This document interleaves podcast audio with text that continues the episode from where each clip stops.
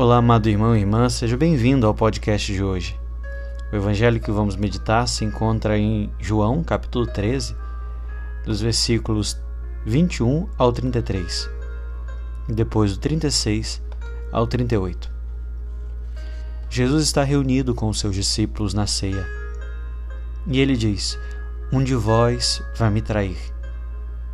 Pedro procura extrair uma resposta de Jesus perguntando a João para que João pudesse perguntar quem seria. Curioso que ele não é capaz de suspeitar nem de si mesmo. Aquele que disse que seria capaz de dar a vida, se preciso for, por Jesus. E lá na frente sabemos que o galo canta, mostrando que ele voltou, voltou atrás com suas palavras, negando o Mestre. Ou seja, ele não suspeita agora, e também ele pode ser um traidor. Porém, Jesus está se referindo a Judas e não a Pedro. Jesus dá um exemplo de quem seria.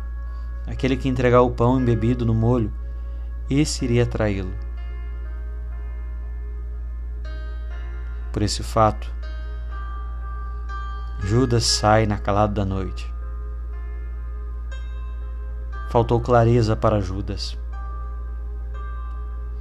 Faltou entendimento de ver que Jesus estava dando uma outra oportunidade oportunidade de conversão. Só que Judas não conseguia se arrepender. Não era para Judas trair, mas ele sai da ceia sem se arrepender dos seus pecados, sem se arrepender dos seus erros é uma prova também que não podemos tomar decisões durante a noite, na calada da noite. Nós precisamos de clareza. Precisamos de luz para iluminar quando estamos no escuro, quando estamos no fundo do poço. Então o Senhor fala para Judas e fala também para todos nós. O que tens a fazer, faça logo. Uma coisa que Deus não pode violar é nossa liberdade. Se Ele mesmo nos deu, Ele não pode tomar.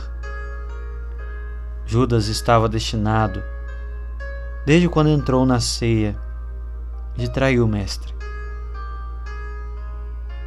Será que nós, quando recebemos os sacramentos, quando entramos na casa de Deus?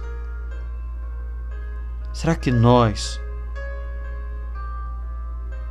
não estamos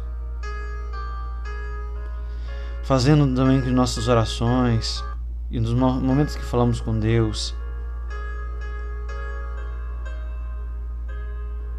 Momentos